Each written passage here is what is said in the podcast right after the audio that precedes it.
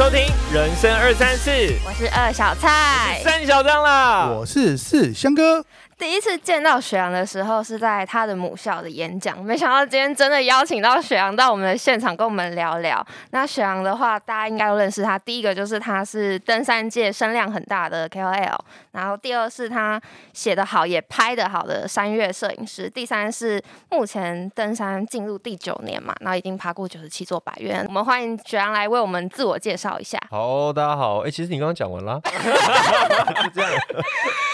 还是可以稍微分享你最近在做的事情啊。就开始登山是大概二零一三年九月的事情了，对。然后那时候从玉山开始，慢慢的自己练习啊，认识很多坏朋友啊，越爬越深啊，爬越奇怪啦，对。然后累积到慢慢现在九年，踏入登山教育大概是从二零一七年左右开始的，因为那时候开始呃，有一些人请我分享一些登山知识，然后进行一些基础的登山教育训练，然后就开始呃跟一些协会啦、开课单位合作一些讲座，直到去年开始才正式开始所谓自己的呃登山教育的呃怎么讲课程啦，属于自己的，而不是在只有跟别人合作这样。感觉你的邀约都是雪片在飞来，就是很多人会来找你这样。当大家抱持这个心态的时候，我邀约就不会那么多。你说哦，雪阳哦，他好像很忙哎，不要找他。然后就哎，就就不会这么多。我今天也是这样子，这样子，结果没想到真的邀请到，所以我现在其实心里有一点激动。我我大概懂为什么大家会有这种呃感觉，原因是我以前做过行销。那当你在敲一个任何一个平台，只要它追踪数过十万，你通常不会得到回应。你通常会石沉大海，做行销一定超有感觉，所以我我大概懂大家的心态，所以敢敲我，我都会很热情。对啊，不不敢敲我，那你误会我那就算了。小心哦，今天播出去 之后，满满的回应这样子，没有关系。但是我就是怎么讲，虽然我会很热情回应，但我不一定有空。这个这个这个没办法，因为我时间有限，要搭配。对对对，问题的本身也很重要了。嗯，对啊，也是。那我们就还是先进行我们一开始快问快答这样子。好啊，来，然后先做一个小。事暖身，不然我们觉得有时候大家好像还没开始放松这样子。好，第一题，呃，为什么要叫雪羊？是因为自己很喜欢羊吗？我属羊。我属羊，哦，这真的是因为这样才叫雪羊。因为我当当年在取笔名的时候，因为就想要有活泼一点的那个形象嘛，对，总不能叫一个石头，对啊，然后然后就是然后我想要当动物啊，动物怎么办？啊，我属羊啊，那就羊啊，什么羊？因为我在大雪山服役的时候创了这个粉丝专业，对，然后我就哦好，那就拿雪来用这样子。嗯嗯，如果大家都是这个心态，可能山上有很多羊这样子。其 实一直其实山上一直都好几只山羊啦，就老一辈很喜欢叫自己山羊这样，好几个，很好玩，很可爱。OK，好，第二题，觉得自己左脸比较好看还是右脸？你有想过哎？直觉，直觉。对，因为我好像看过科科在哪一集他自己也说过，他某一脸比较好看，所以我记我知道我这这件事情，可是我我自己没有想过。OK，可能今天回去之后就会开始量一下这样子。我开始看一下。对对。好，第三题，一句话惹怒森林系，通常都是回人家的那一个，回人家那一个。对我都通常就是网络上很多酸民喜欢酸森林系嘛，说啊森林系没前途啦，分数低啦，台大那个转系跳板啊。哦，你有种吧？你真的？哎，没有，真的就是怎么讲？每年的那种职考啊、大考、大考进的时候，都反正就就重新再炒一遍。对啊，反正我看到说明以前会回，现在我懒得回。以前会回什么？回说你有种不要擦屁股，对不对？那个卫生纸都是纸浆啊，对啊，纸浆就我们森林系的天下。下一题，在登山团的过程中，山友都是男生多还是女生多？其实要看呢，我自己遇到的情况是女生比较多，女生比较好玩的，比较有毅力的都是男生还是女生？女生。我觉得这完全正确。我自己觉得好像中途放弃的，或者是呃下一次不爬的，大部分都是男生。对啦，下一题，喜欢高海拔还是中海拔？我以前喜欢高海拔，现在的话是中海拔跟高高海拔交界。喜欢独攀还是揪团？嗯，我喜欢独攀，喜欢独攀，但是很少独攀，很很少机会让你会被呛，因为会被呛不揪。你现在朋友原来是这个，对，喜欢独攀就不会发现洞，或者是嗯，独攀我也会发现洞，但我不会让你看出来我在哪里。哦，对对对，除非我去百越路线独攀，但现在百越路线又人那么多，所以我就到一下就被认出来了。对啊，不是一下，其实还好。对，因为就是百越路线基本上新手会比较多。你我你不讲，你你看嘛，我的粉丝专业很少我的照片。好啦，昨天有一张啦，对，但是通常不会看到我的形象，所以你说我的脸的轮廓是模糊。再来新手要直接遇到我吧，然后认认出我，这个非常非常难。其实基本上路上遇到我认认得出来了，我都觉得很厉害。因为大部分人可能都是比较喜欢你的内涵这样子，就是看我的照片跟文字啊啊，人长什么样不重要。好，下一题，喜欢风景还是人像？呃，我喜欢风景，曾经有晕山的经验过吗？那是什么男生还是女生？那什么东西你要先？解释 “晕山”这个词，真的吗？晕山就是在山上搞暧昧这样子。哦，对，哦，这个哦这个有啊，当然是女生啊，哦，因为我臭直男没办法。如果你的另一半不支持你爬山怎么办？呃，基本上他从一开始就不会成为另一半。非常有原则。如果只能选一样东西上山，你会选什么？打火石还是菜刀？刀啊，比较重要。因为台湾很难生活。对啊，现在好像规定不准在野地生活。那是那个是法律，但是整个环境而言，只要你不是严冬上那个三千以上的话，刀比较重要。哦，刀比较重要。最后一题，我一直不知道为什么会在访纲里面。你是怎么保养皮肤的？我哪有保养皮肤啊？因为你的皮肤很好，没有好吗？很好，这是一个误会男，生来说还不错没。有，这是一个大误会，天大的误会。看你的本人也是你，只有看到这一节而已好吗？都不做保养的，就是没有啊，洗脸就是水洗而已啊。水洗，然后在山上也是很哦，最真实。就没有再擦任何的东西，anything 没有。所以所有的保养品来找我，我没有在用，所以不帮你。台湾是全世界高山密度最高的岛屿之一。那呃，目前近年来越来越多的人向往登山，尤其是看到各个网红啊，然后大家 IG 打卡分享一些绝美的景点。那到底新手要怎么选择，才能找到最适合自己的第一次登山？第一次哦，嗯，基本上我觉得每个人都不一样。那当然最便捷的还是去商业团了。可是毕竟商业，但是商业团现在多如牛毛。对你不要说那几个老字号大的，你年轻的也有已经有大的了嘛。对，那大的以外还有很多很多很多小的。对，甚至就是你听都没听过也出现。为什么？因为台湾的呃登山商业行为完全没有受政府管理。在座各位每一个都可以出去开始招生带人，你知道这件事情吗？我不知道哎、是这么简单的？吗？对啊，啊香哥要不要？不是，可以啊，你你只要有心，就是你只要有心，你肯你你敢承担那个风险，应该是应该说怎么讲，你你愿意去这样经营，其实都都可以这样写可。是不会有，只要你有收他的钱，然后有利益挂钩，只要有商业行为的话，其实都会不涵盖在保险范围里面。所以其实它某种程度上就应该是不合法，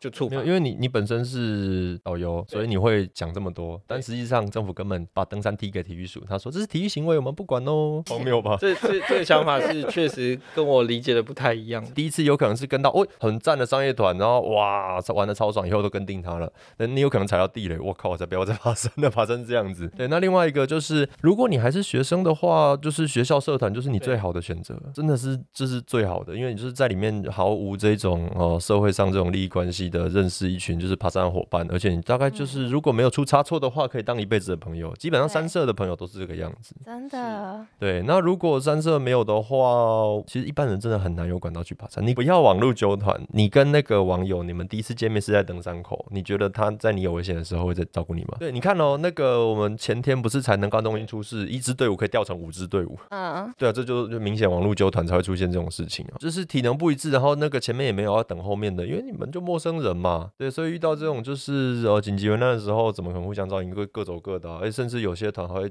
那个开宗明义跟你讲说，哦哦，那个我们今天来我们就是责任就是自己负责，我不是领队哦，我负责纠团而已，那你跟那个干嘛？你倒不如就是网络上就是勤找资料，看那些很多的新手教学影片跟文章，这个真的太多了。真的很多。对，然后就自己嗯看一看，然后找一个不怕死的朋友，哎、对，就是不怕苦不怕男朋友，然后就是买齐装备。其实这这一步最重要，新手都会想东省西省，因为他心里有一个坎在那边，不是不是钱不够，是对不知道自己会不会一直爬下去。是，所以他会舍不得买，那你至少要租吧。反正你把装备打点好，然后路线挑对，基本上新手有听过的路线都不会太夸张了。对，新手能听到的不就那些，所以就是呃从这些入门路线、简单路线开始尝试，对，也能够一步一步学会爬山。但这些都算越级了，你知道为什么吗？真的，你想要踏入登山世界，你应该从单日的焦山开始啊。哦，对啊，你要慢慢训练你自己的身体，或者让你身体嗯习惯什么叫爬山，而不是一次就想去过夜。你要了解说你的身体走五个小时，连续走五个小时是什么感觉。对，哎对，那你过夜的时候，因为过夜行程差不多都要走五六个小时 up，那你在焦山，你现在会这感觉哦，好，我五六小时又背中是什么感觉？嗯，那你觉得你行，那你就去试试看过夜。如果呃如果你觉得不行，那你是不是要稍微训练一下？而且上山跟其他运动最大不一样的地方是，你看除了单单除了体能以外，外，你还要去有那个技巧，那个技巧就是呃没有办法在都都市里面训练的，也就是跟在山上学，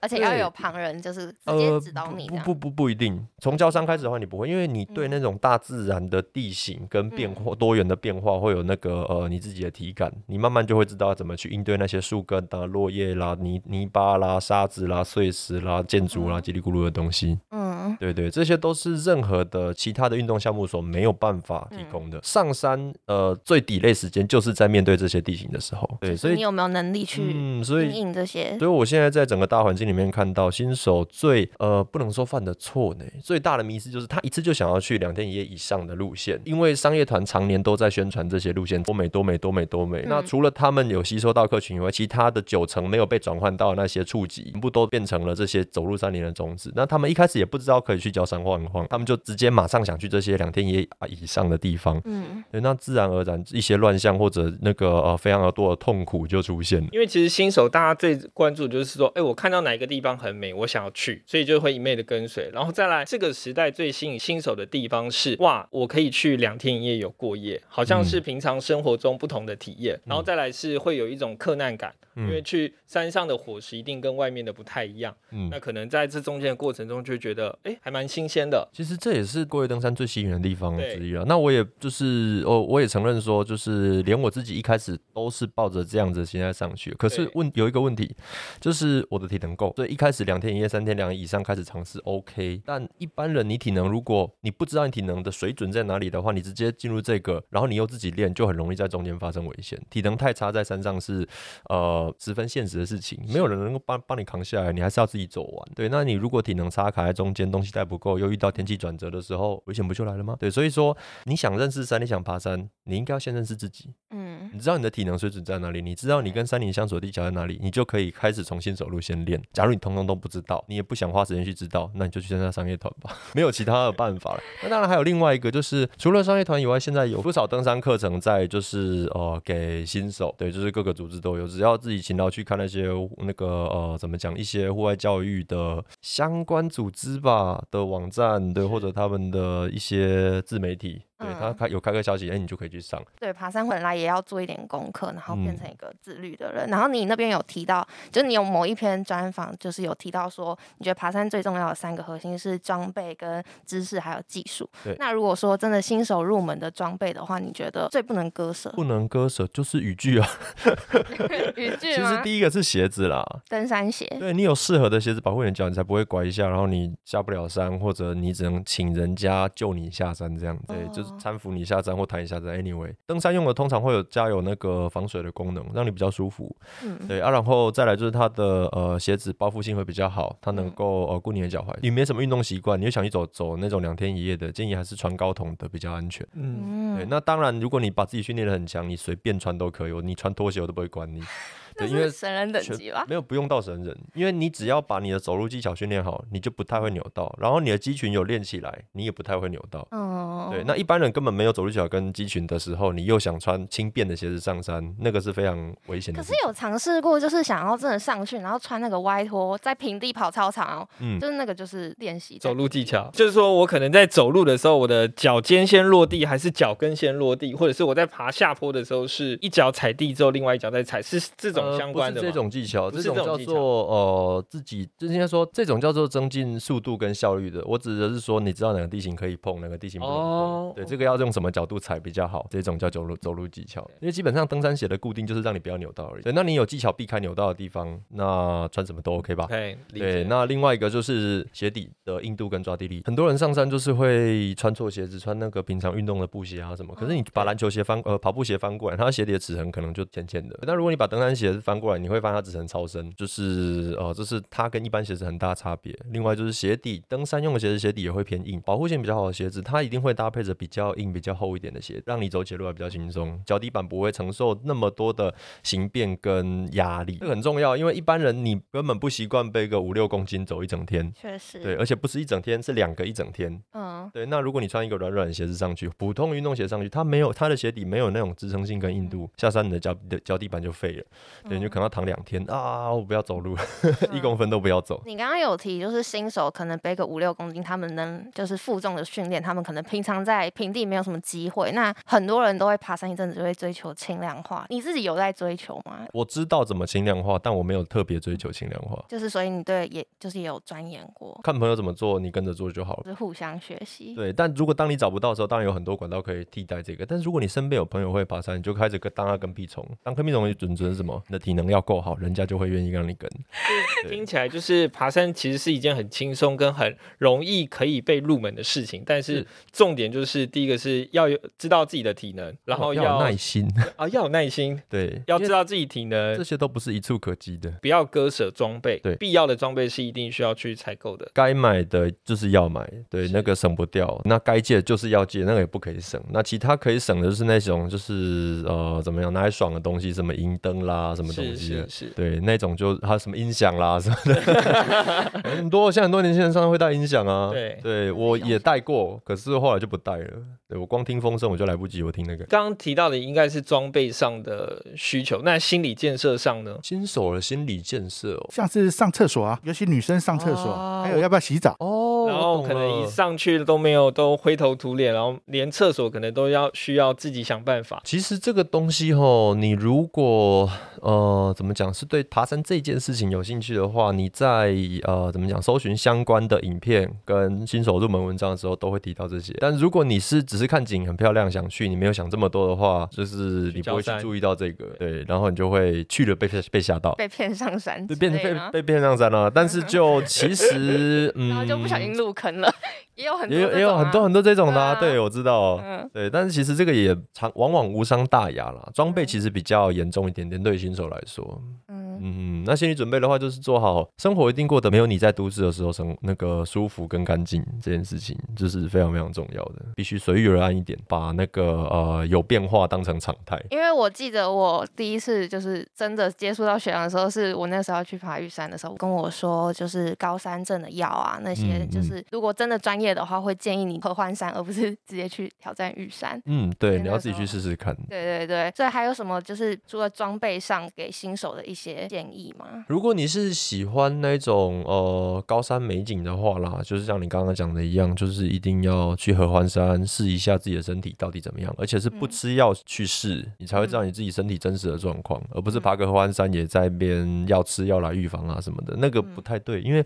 如果合欢山你发现问题，你下去就好了，对你真的不用去吃药预防合欢山发生什么事。诶那如果你合欢山没事，代表说，哎、你去其他高山就比较没问题。如果你合欢山有事，表示说，哎、你去其他高山，你要先去旅游门诊跟加一颗拿药来预防啦，或者是说你必须跟一个懂得判断高山症的症状变化的向导，对嗯你才会有足够安全性，而不是说就一群朋友没几个人懂野外医学，哦，没有人懂野外医学，或没几个懂，然后就一起上去了，那嗯发生什么事情也不知道。确实就是要一点一点的尝试啦，嗯。对，然后还有多听、多看、多问，对我觉得这是在新手时期非常重要的事情。雪阳这样听你这样的一路讲下来，什么时候才自己热爱高山的？呃，会爱上高山，就是因为二零一三年九月玉山那一趟啦。应该说隔年嘉明湖才算，因为玉山的话就是上去，哇，我就是像个普通呃凑热闹的人上去，哇，我一辈子爬这一次就好了那种心态上去看，哇，真的很美。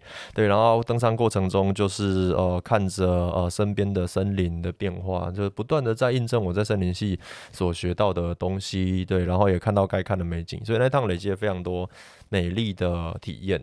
对，那所以在隔年人家又揪嘉明湖的时候，诶，我就会愿意去尝试。对，那嘉明湖三天两夜之后，我发现嘉明湖的每个，这嘉明湖有遇到比较惨的事情，就是前一天。第一天超惨，十一点半才进山屋，还是十点半？有点半。晚上十一点半吗？对啊，因为新手嘛，那你不会安排啊。那为什么会搞那么晚呢？纯粹是因为时间安排适当，然后那个装备重量安排适当，队友体能的那个评估也适当，天气超烂。天气对，是下面就本来是大，本来是毛毛雨，变成嗯大雾雨，变成浓雾，就是会结会结水在身身上的那种浓雾。大家一路非常凄凄惨惨戚戚的干上去，硬干到十点半才到山屋，还是十一点你们是？队伍拉很长，还是为了要等个谁？我们 always 走在一起，然后就是为了等比较慢的人。哦，，对，因为我在一开始爬山的时候就有一个很重要的观念，就是不要把人家丢在后面。这是很很好的人才可以这样。呃，没有啊，因为就会怕人家不见，你说你可能要帮他担这个责任吗？还是也不是怕担责任，就是他万一不见了，我会很伤心呢、嗯，那，就是因为都是跟自己朋友去爬山啊，嗯对，那相相对的，像现在很多网络纠团，哎、你的陌生人不见，你会伤心吗？呃，还好，对你罪恶感很大吗？呃，好像也还好，对，就是对很多人来说是这样的心态，所以我才说网络那种陌生自主队超级危险，对自己真的也有参加过那种陌生自主队了。嗯，但，确实很容易就是分成两队前后队，尤其像那时候我们里面有就是可能是那种斯巴达的教练啊，然后就咻咻咻一下就往前了，非常非常嗯非常快，然后后面的其实心理也受伤，身体也受伤，身体的受伤是觉得说我真的没有办法脚程那么快的跟上。跟上你？但心理的受伤是，原来我真的那么烂。当时就是在后面的那几个人，他们其实是有提出说，那不然就是要折返回去，就是一度想放弃这样子，去寻找自己适合跟同实力的队友，然后一起去爬对等的三级。我觉得这真的是真的是很重要的。嗯。那你是喜欢山在前呢，还是读了森林系之后才开始喜欢山呢？呃，我是因为玉山那趟才开始喜欢山。基本上在台湾，你喜欢森林的话，因为台湾的道路系统实在是太发达了，所以你根本可以完全不会爬山，你也可以就是享受呃森林怎么讲享受森林。可是你们系不是要那个实习？你知道整个大学生涯里面，你只有出去四趟，其中只有三趟会走到步道，嗯然后只有一趟会离开步道，离离离开步道是指说往哦更，就跑到步道旁边的森林里面调查，但是就也不会到很长时间，可能待个一个暑假。不会让你在山上过夜，你会回到溪头舒服的房间里面跟同学开趴。哦，是哦，我对终于就很舒适的森林访查，然后连实习的部分或者是去探访都是走人为开发过的步道，然后可以很舒适的来去完成这些作业。呀，也没有到那么舒适 不要你会被攻击哦。但是我也觉得，过夜登山的那个呃感觉完全不一样。还有一点啦，因为森林系实习着重在林业本身，不是你的身体或者或者登山这种体能的项目，所以一旦当你选了一个你需要大量的时间登山的那个路线的时候，你会发现你根本没有时间教你该教的东西。这也是登山。呃，课程就是登山的实作课，在那个安排的时候需要很注意的地方，绝对不可以挑那个走起来就要六个小时的路线，不然一整天都在走就爆了，完全没有时间来讲课。对，那森林系也基于就是因为我们是以课程为重，所以就是也没有让同学有更多的呃亲近山林的机会。这样子，学阳你在山上的话，你最 enjoy 的时间是什么？要是我的话，就是睡觉的那时刻。哎，就是到营地的那一刻，哦，爽了，我放了背包，爽了放。下来的那一刻，对，我相信大部分人应该都是认同这个。我觉得哎，放假爽啦，耶！不可以开始耍废了。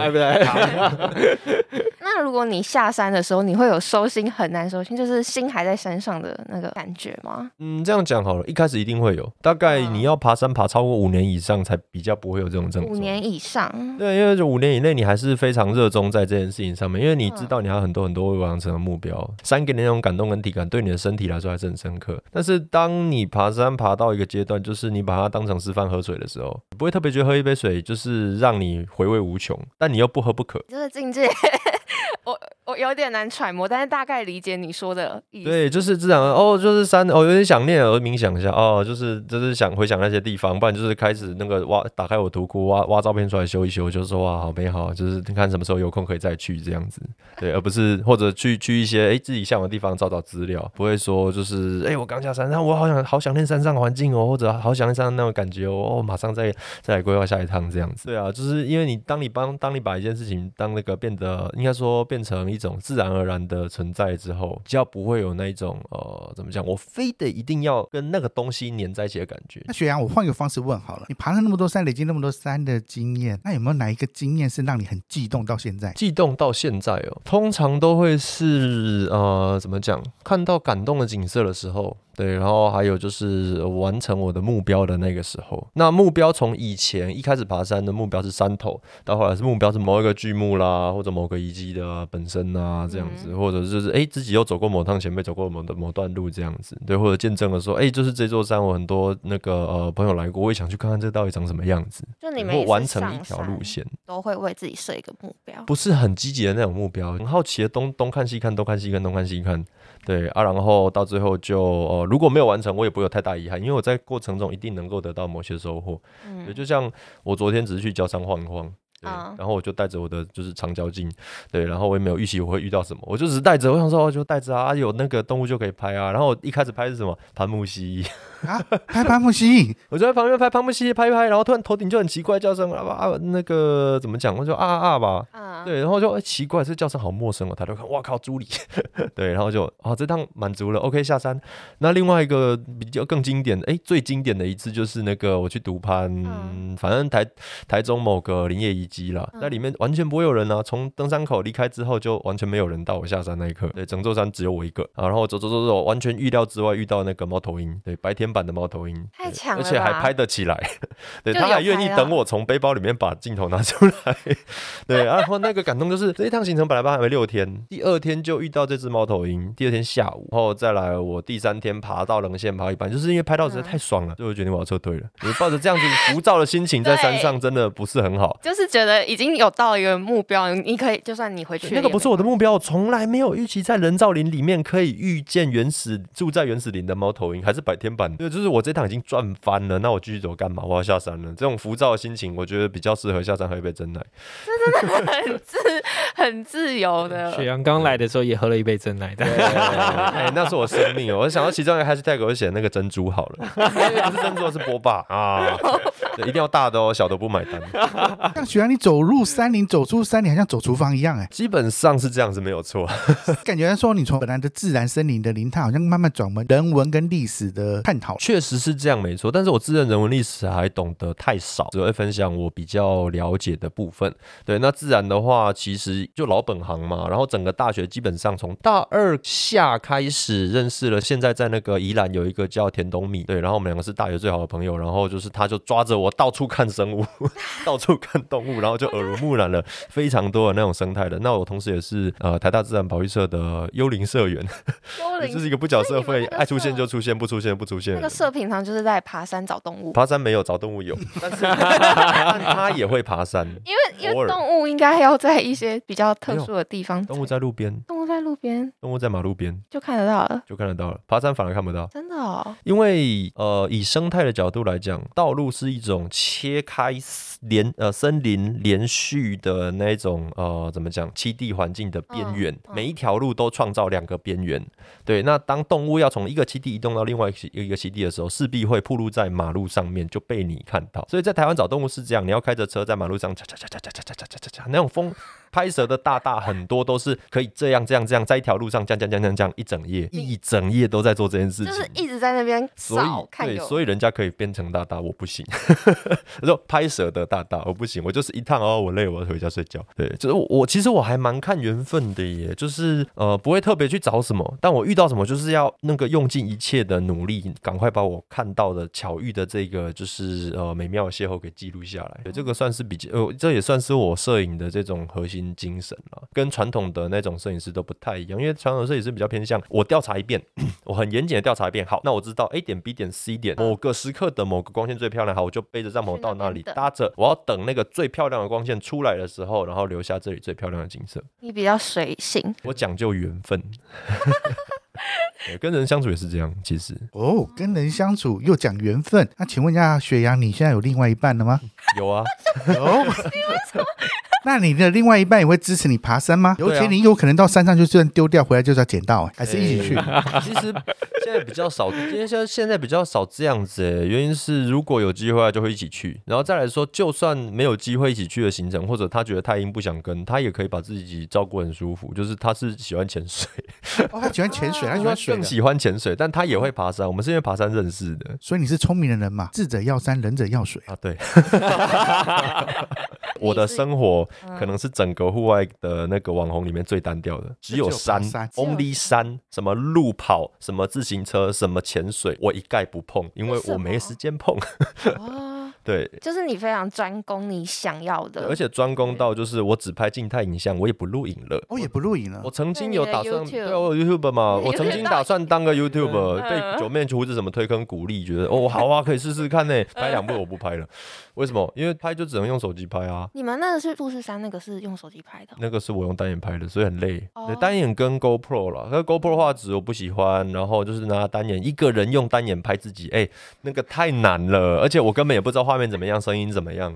对，然后那个稳定器又特大根，因为我是我是五 D 四超大台，所以要特大根的稳定器。对，所以说拍了那一支之后，我自己检讨说，这不是我要走的路，我要走的就是呃专心致志的做一个我的初衷，对我最想要的目标，我想要做能够源远流长的东西，而不是呃娱乐完新的器材出现之后你就被取代了的那种东西。我没有，我我不想做这个，对，所以我就没有做影像，因为影像是一个综合了太多技术的领域。嗯，你剪接对，你会剪接，你会做音乐吗？不会，那你能怎么样？你都是拿人家弄好的罐头音乐来，你就算买授权，其他大 YouTube 的授权也是大不大概那几间厂商，你能找到的永远会重复。嗯，你有你有可能自己写音乐出来配啊 vocalling，对，那这些配乐以外，好啊，那你的那个呃画面，你用 GoPro 八拍的画面跟现在 GoPro 十的画面绝对有差，你的东西过两年就过时了，对啊，然后你的脚本文字也是要自己想啊，那这个东西整个变成成品出来的时候，对，很被这个时代需要，对，它很呃怎么讲，很易读，大家很喜欢，可是问题是你过两年之后，连你自己看了都会尴尬呀啊。那影像这东西，我现在拍照，二零一三年九月，哎，二零一三年的二二八开始拍，因为那时候买人生第一台相机，那现在已经快十年了嘛。那我当年拍的东西有没有可以用的？有啊，呃静态影像是一个永远不会过时的东西，只要你相机超过两千万画素，永远不会过时。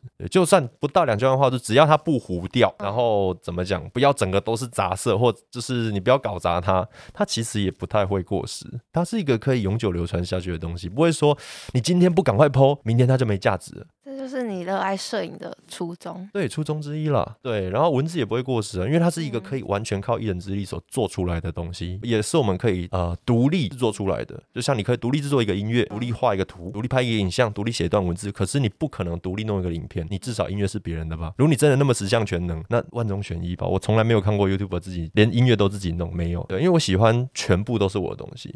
你所看到在网络上的作品，一定都是配我的照片，这也是我跟其他人不一样的地方。因为你的文字能力是真的很强，我真的很好奇你到底一天花多少时间在写作，写作这件事情其实意外耶，是意外很。奇怪，就是我也不知道为什么，可能小时候喜欢读一些东西，然后在高中的时候我是选自然组，但我国文成绩就是莫名其妙的比同学好，就是问号。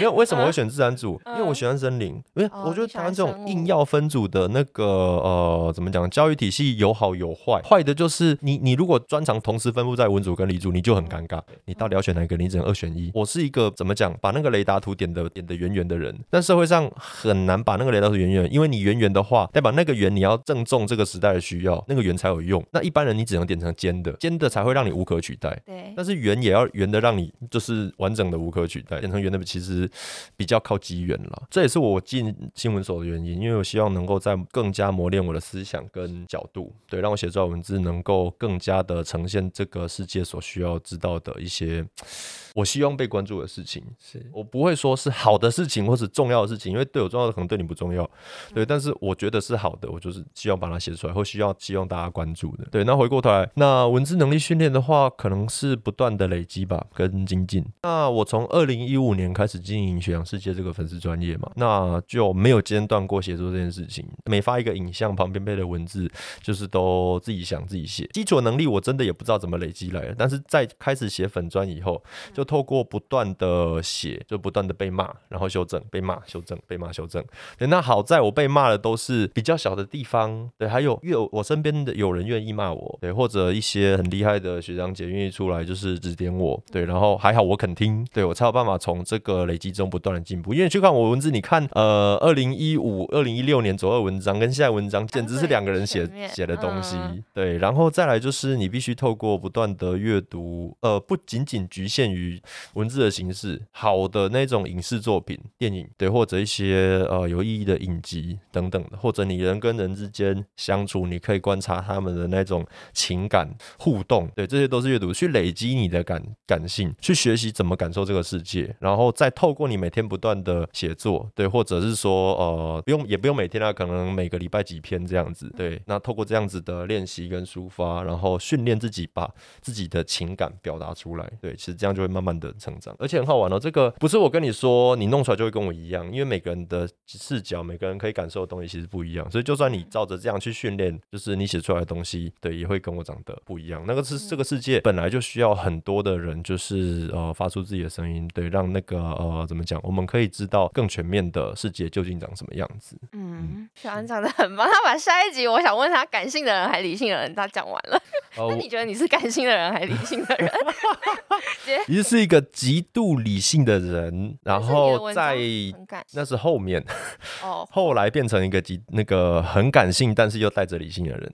呃，这样的转变是因为就是呃开始交女朋友，哦，因为大学在我是大学才交第一的女朋友，嗯然后大学以前就是一个怎么讲？理工男，呃，理工男、臭宅男、臭直男这样，对，就是就是这样。那我现在还是依然带着理工理工男的理性，是但是我多了非常非常多的感性在上面。那呃，就就是这样，就是就是你当你认真经营一段感情，不管这段的感情的那个呃结局是好是坏，它一定会变成你成长的养分。对前提是你要认真。如果只想玩玩，你只是想上床，那其实你得不到东西，你就纯粹是在花掉你的时间而已。所以你说的第一任大学到现在这一任是同一个，这样当然不同一个、啊，我刚刚刻意不问这个问题没，有当然，就是不好意思，不是同一个。